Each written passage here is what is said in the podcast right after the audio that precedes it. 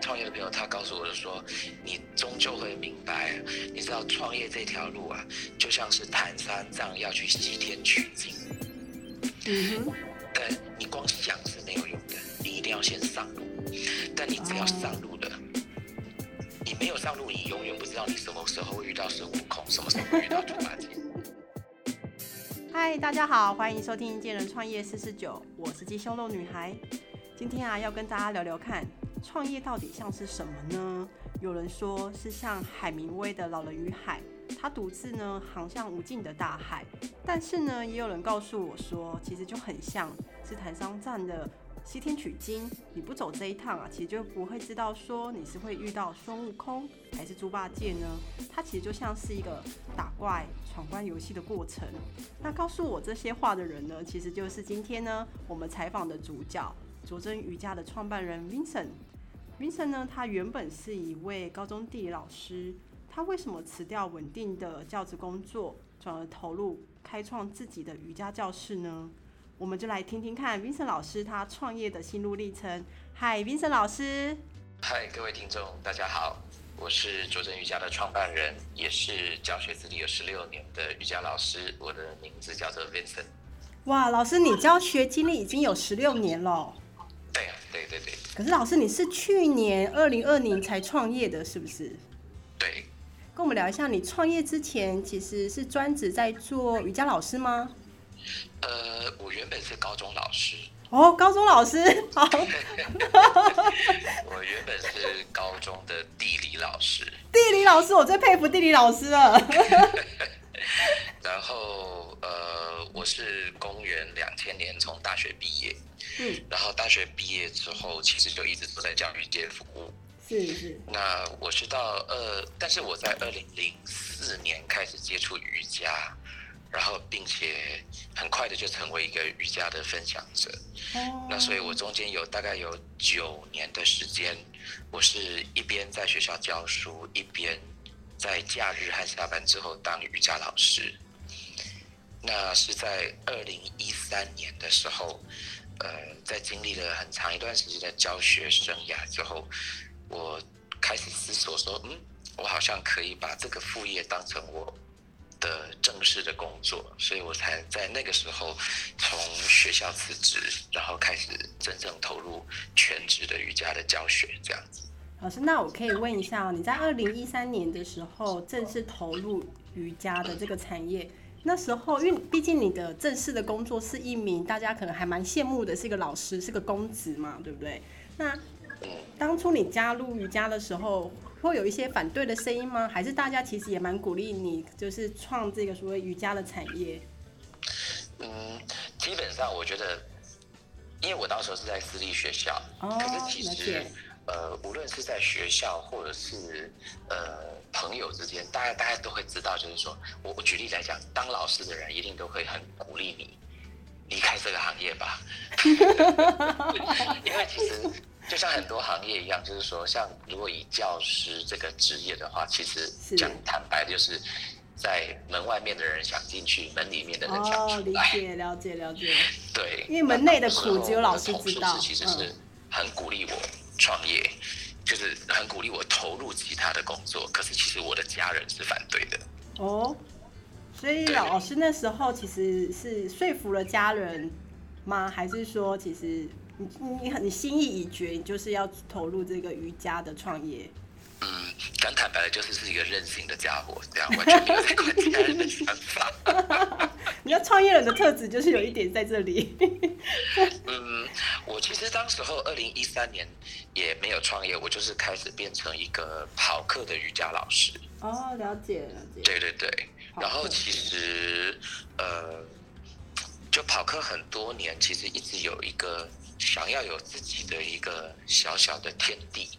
来实践自己关于瑜伽的教学的一个理想的地方，所以其实想要拥有一个自己的教室的想法是埋藏在心里很多年。嗯嗯嗯，只是说刚好到去年的时候，嗯，时机成熟了，然后刚好有一些机缘，是，所以才就毅然决然的把头给洗下去。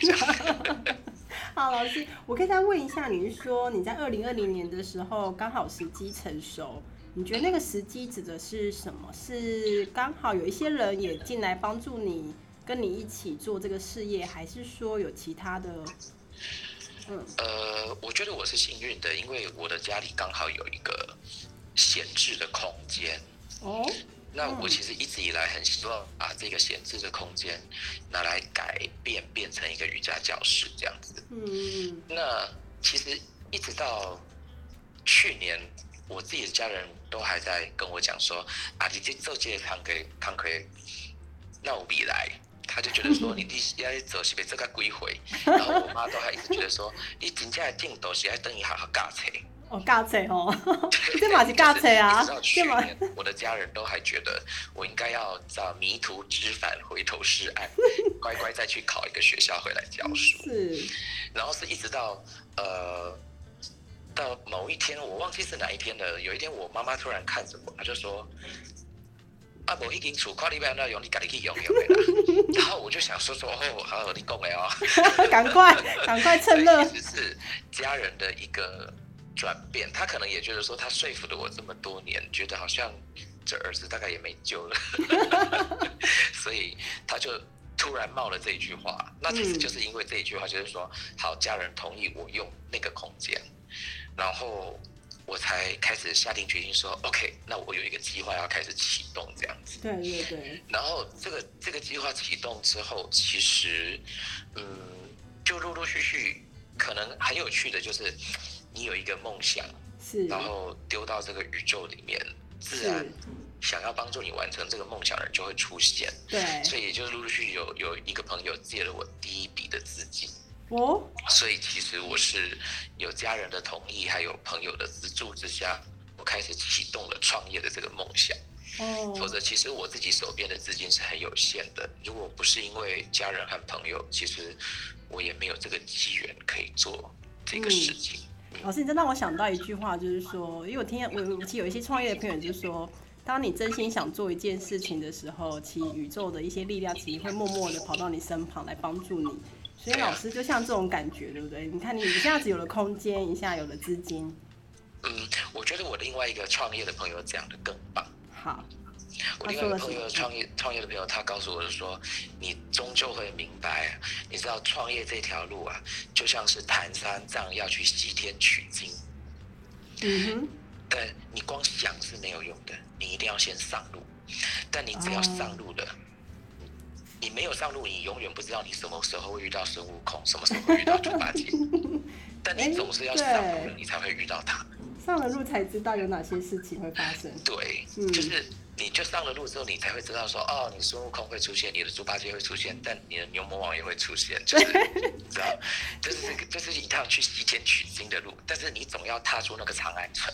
哦，OK，就是想那么多。我的朋友讲的这一段，其实一个创业人的心路历程是蛮精准的。嗯，所以老师，你你你这样一路创创业到现在啊，你觉得你的品牌好了？老师，你的品牌叫卓真嘛？卓真瑜伽，你当初这个品牌的理念是怎么样？是怎么样成立的？或者说这个名字你是怎么样取的？呃，其实我觉得。哦，这个讲起来很长。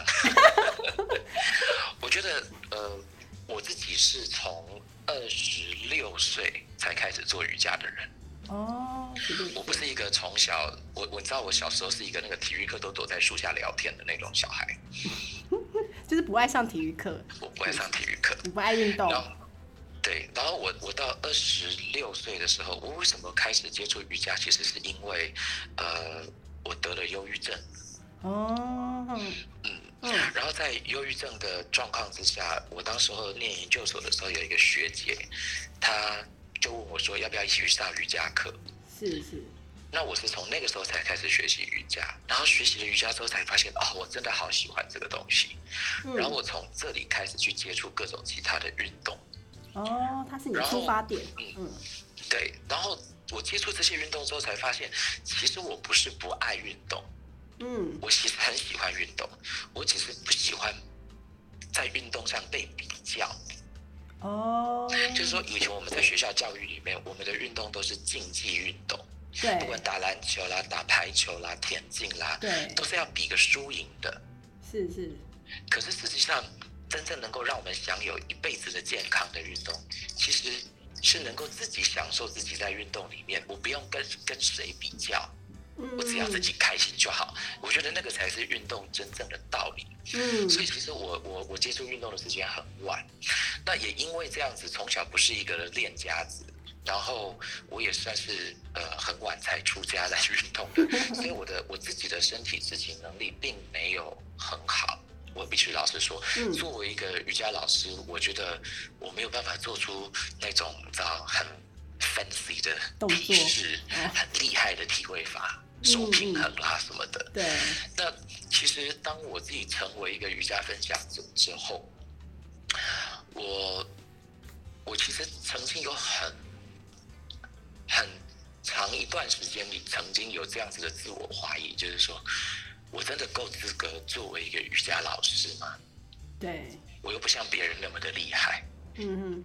然后，这个其实自我怀疑一直在心中停了很长一段时间。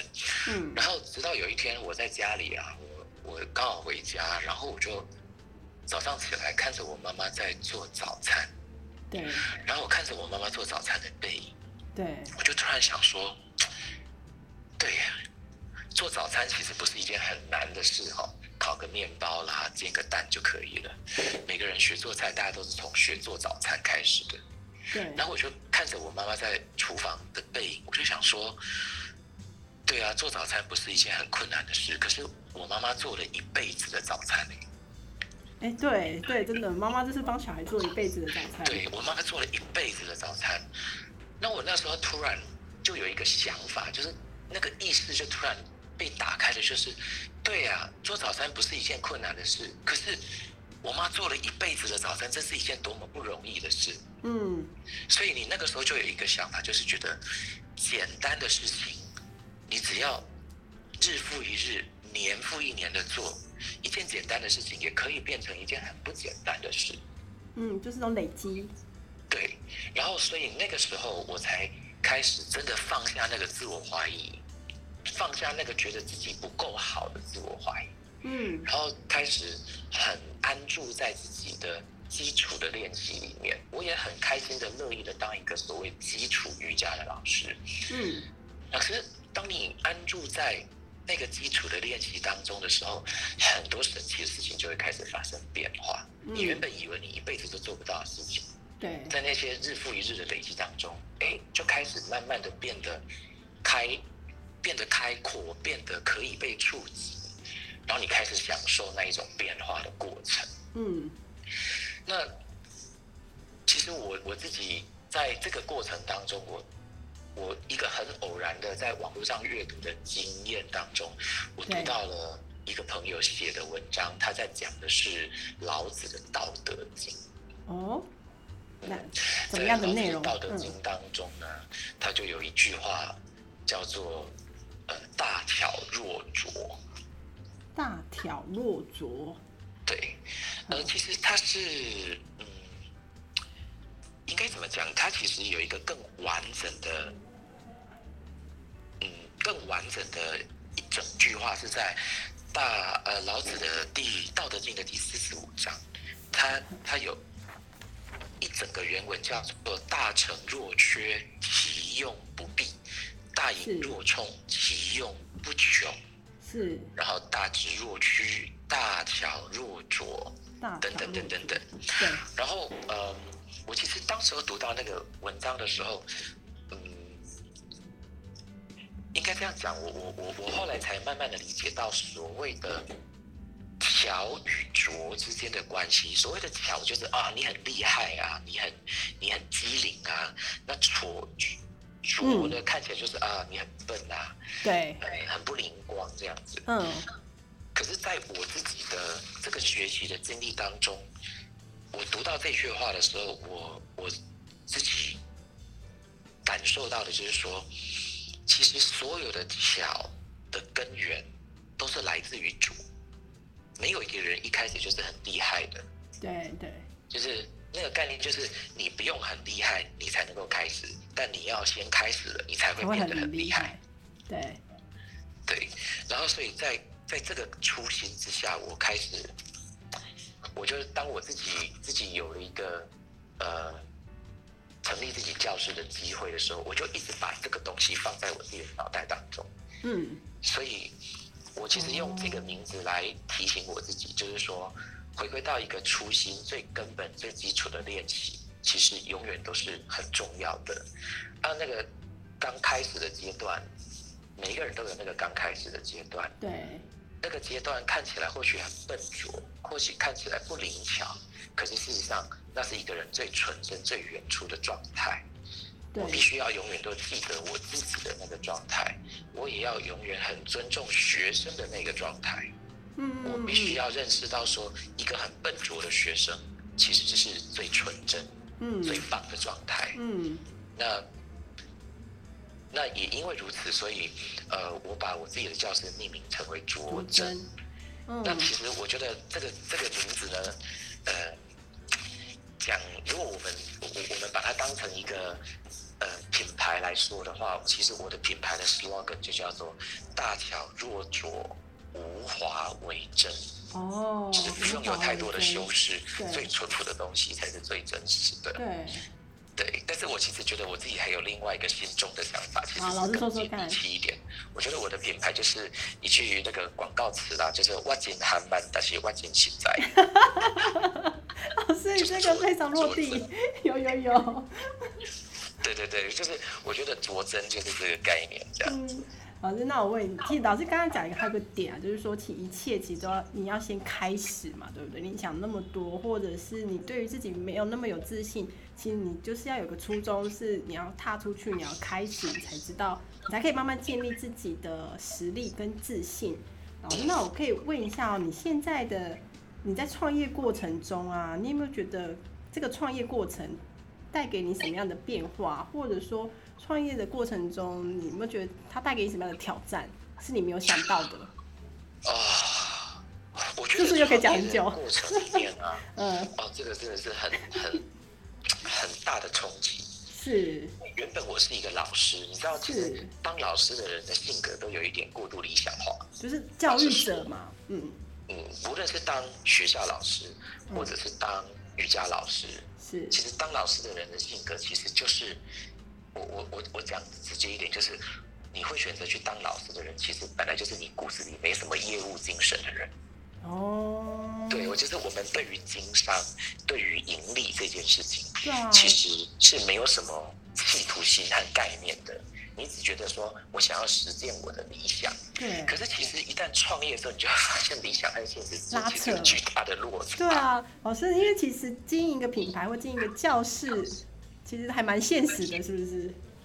对，因为我我其实我我举例来讲，比如说作为一个老师，我当然希望我的教室聘请的老师能够有合理的重点，甚至是优渥的薪水。因为我以前在外面假狼套路，我也希望人家给看得到我的才华，愿意给我比较高一点的薪水。对等的价值，嗯，对，可是反过来说，当你进一间教室，啊、你你饱含着理想出发的时候，你总是会觉得说，呃，如果我相信瑜伽是一个能够照顾一个人一辈子健康的一个运动的话，是，我我觉得健康不应该是有钱人的专利，健康应该是大家都负担得起的价格。对，然后你就会希望在价格又要起，然后给老师的薪水又要优渥，事实上这是一个很冲突的事情。对，然后，然后在在这个冲突之中，你你实际上，你你你以为你自己拟定了一个呃能够两方兼顾的定价策略，可是实际上真的你实际上路的时候，你才会发现，诶，营运所需要的成本好像远远不是你想象的这样。对，这时候牛魔王就出现，对，然后你就会发现哦，何止牛魔王，崇山峻岭，然后你，可是你就会开始去理解说，OK，你必须要调整你自己的心态。我朋友也告诉我说，你必须要调整你自己的心态。你现在不是老师，你现在是老板，对，你要把老板的格局拿出来。我的朋友告诉我。你有没有觉得很挣扎、很痛苦？很痛苦啊，因为因为其实讲坦白的，你你想要实现一个理想，可是如果你今天教室处于一个亏本的状态，它没有盈利，你的理想哪里来的实践的平台？对，你没有在这个市场里面存活下去，谁理你的理想是什么？这是就是面包与爱情的选择。对，所以其实你终究，你终究必须要在商业模式当中找到一个你能够获利的空间，你才有办法去实践你的这些理想。而对我来讲，其实这是一个很大的学习，因为因为原本想的商业模式和实际上上路之后的商业模式差异实在是太大了。老师最大的冲击是什么？是在成本、营收跟成本，还有给老师的薪资的这一块吗？我觉得最大的冲击是在于，嗯，每个月的人事开支。哦嗯嗯，你会意外的发现，我靠，那个人事，对不起，这里好像不能够讲。我不会消音哦，老师，我不会消音。哦，那个人事开支真的是会吓死。你。你知道我每个月看到那个老师的薪资算出来的时候，我想说，哇，我的账户的钱又要再少多少？Miss Miss 老师，你这样，你现在的老师有多少位啊？在你的工作室里面？我现在是呃，我们在教室经营团队的老师有十二位。哇，蛮多的。其实主要的原因其实是在于，因为我虽然自己创立了这个品牌和这间教室，可是因为我跟其他的瑜伽会馆还有工作合约。哦，所以我没有办法全新的回来经营我自己这间教室。好，老师，那那你刚才说你有你有十二位老师嘛？然后你还有所谓你的成本跟开销的问题。老师，我问你，你现在的生活啊，是每天都会看，每个月都会看报表吗？每天看报表，每个月也看报表？不是生活，就是连做梦都在想这件事情。对。你你连做梦都会在想，我不知道哎，那个那个，对于经营这件事情，无论是你思索课程如何调整，你思索行销的方案如何推波，你甚至思索我每天跟我的社群的学生要如何互动。这些东西几乎是你早上一睁开眼睛，第一件事情是马上拿手机看官方 Live 有什么讯息，今天预约的课程开课的状况怎么样？对，然后就持续这样子，无时无刻都在关注这个东西。嗯，然后，然后一直到你睡觉之前，你还要再反复确认是不是所有东西都已经 OK 了。对，然后现场回传过来的每天工作的汇报是不是都都确认了？这样子。对，其实他他真的就是。你知道，当老板就是完全失去假日和休息，应该就是没有假日了。很痛苦的，但是我觉得我我还很嫩啊，我觉得我还在努力的学习这件事情。好像不应该是这样，但是我我遇过的很多创业者都跟我讲说，当老板就是如此。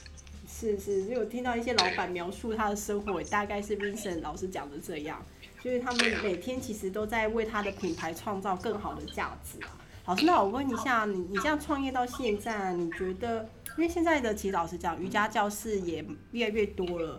老师觉得说，一个品牌啊，尤其是瑜伽品牌，要怎么样做才可以做出它的独特性啊？比如，比如说，呃，你的师资或者是你的课程内容。嗯，哇，我我其实觉得。家品牌如果像我们小型的瑜伽工作室来讲，我其实认为课程内容是或课程的取向是一个蛮大的一个挑战。对，我我必须讲坦白的，比如说以我自己创立的这个工作室来说的话，嗯，老实说，这个工作室最大的品牌特色就是我。因为因为大家其实来的学生都知道这是我创立的教室，是，所以其实我觉得，我觉得以小型的瑜伽教室来说，老师个人的特质其实就变得很重要。是，老师是就变成像一个个人品牌在经营一样。所以就变成这样。对，其实经营你自己就是经营你的品牌。嗯嗯嗯。那可是这个自己的经营，其实它某种程度上面其实是你过去这十几年来在外面，你知道在江湖走跳 累积出来的名声，对，或累积出来的人气，对，好，它会变成是你创业的红利。哦，对。对。可是反过来说，这种人脉红利，它的效应也是有期限的。比如说，你你也不能够完全依赖这个。其实我觉得，嗯，到最终你还是必须要深耕你自己所处的在地的社区。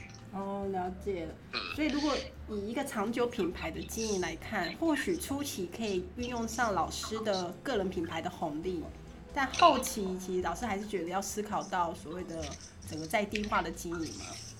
因为其实我觉得，嗯，即便再出名的老师，嗯，其实当你面对学生的时候，学生的惰性都一定会出现。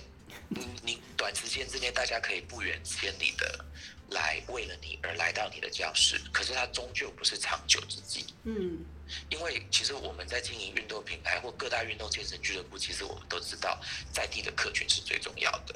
嗯，可是反过来说，当你今天自己创立一个自己的教室的时候，是你的位置是固定的，学生要不远千里来找你，对。那其实是相对困难的。对，嗯，他们比如说以以大家可能比较熟悉的台北区为例子，假设我今天好到最后我创立一个教室在新店，我在三重的学生有可能每个礼拜跑新店来上课嘛？我觉得刚开幕的时候大家捧个场有可能，对，可是长久下来，大家还是会各自归位。对，到自己最熟悉的、最临近的教室。对，所以相对来说，其实我觉得，无论你走的是什么样子的风格，你经营在地品牌的教室，其实就很重要。这是这是其中一个，但当当然也有一些其他的教室，他走的是一些很特色的路线。例如，我就听过有教室，他是专门经营，例如亲子，他的教室就是标榜可以带小孩来。对我有看过这样的教室。对对对，那有的教室就是标榜他专门经营就是孕妇，那其实就是很很特定一个族群的客群。嗯嗯嗯，可是对我来讲，我当然觉得说，哎，这些都是很特殊的客群，的确市场上有这个需求。可是这些需求是大众还是小众？嗯，没错。嗯，你就必须要去思索，愿意带小孩来运动的妈妈多吗？还是说，其实大部分的妈妈是巴不得赶快摆脱小孩子的束缚，让自己有一堂一个小时的课程，可以暂时不要想老公和小孩家里的事。嗯，这时候就要做出老师，你像你讲的，要做出你你自己想要做的市场族群是哪些。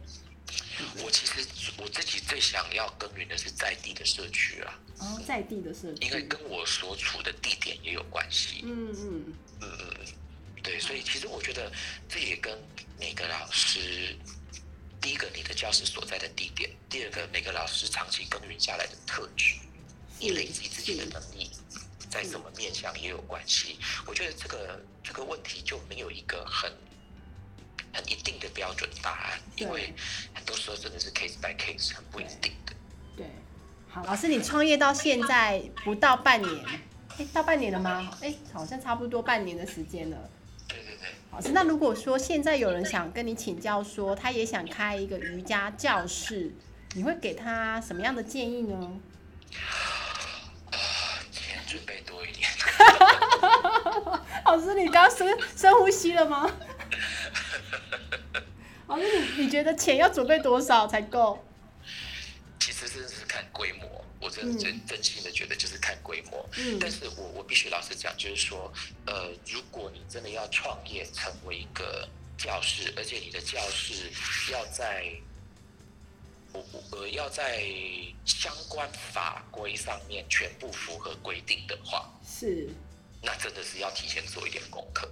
是，嗯，那些功课包含的，就是说，包括从你自己施工之前开始，对你就必须要以一个创业者的心态去做这件事情。我要成立一个，比如说公司的筹备处的账户，我必须要呃开始呃把我的使用使用执照的建物的图资送去审查等等的这些东西，其实都要做。对因为其实像我来讲的话，我其实当时就是傻傻觉得啊，我们家就有一个空间啊，啊我就请个装潢公司来啊，我装按照我的意思装潢之后我就做了。可是做了之后，你才会发现很多很多创业该有的流程，其实是没有跑到的。对然后现在才在后续的部分才开始慢慢的补上。补上其实那个补的过程其实是很辛苦的。嗯嗯，所以其实我觉得创业第一件事情就是你必须要回归到现实面，从法规，无论是建筑法规，无论是营业相关的法规上面，都一定要先去通盘的了解，嗯你才去踏出那一步，嗯。而不是说，而不是说，呃，像可能就摆个路边摊一样啊，你有东西然后就开始来了。其实这个其实是比较，嗯绕路的做法，或者是说反而在最后会造成一些困扰。是我觉得除了钱准备多一点之外，你一定要把这个社会对社会政府法规的游戏规则先弄清楚，才不会又浪费更多钱。好，老师，那我问一下你，你你当初从老师身份转变成老板嘛？那你怎么会知道有哪些法规是你要去注意的啊、你是在网络上查吗？还是说是有朋友告诉你？我其实是一方面我自己有已经有创业的朋友，好，是然后另外一方面是因为我刚好朋友帮我介绍的会计师，然后哦，他也有也有相关的经验，他也有有帮忙呃运动会馆创业的经验，嗯所以他嗯会知道这些东西和内容。哦所以我其实我其实就是透过透过朋友，但是我觉得这一点也很重要，就是说，呃，不要害怕让别人知道你需要帮忙，哦是嗯因为当你散发出这个讯息，你透露出这个讯息之后，自然能帮忙你的人才会出现。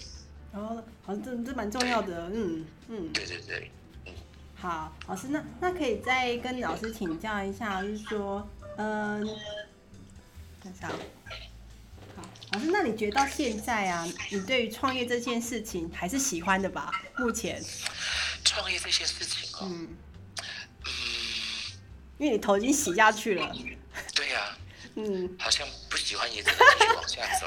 但是我其实不会不喜欢。我说实在的，我觉得那种感觉就像是哈、呃，金窝银窝总不比自己的狗窝好。哦，是，就是我还是在外面继续跑课，继续教课。可是再怎么样，就是回到自己的教室教课的时候，会有一种特别有能量的感觉，嗯嗯，会有一种归属感，嗯或者是会有一种笃定，就是觉得，嗯，我还是对自己有信心，我一定要把这个事业做好。对这，样子。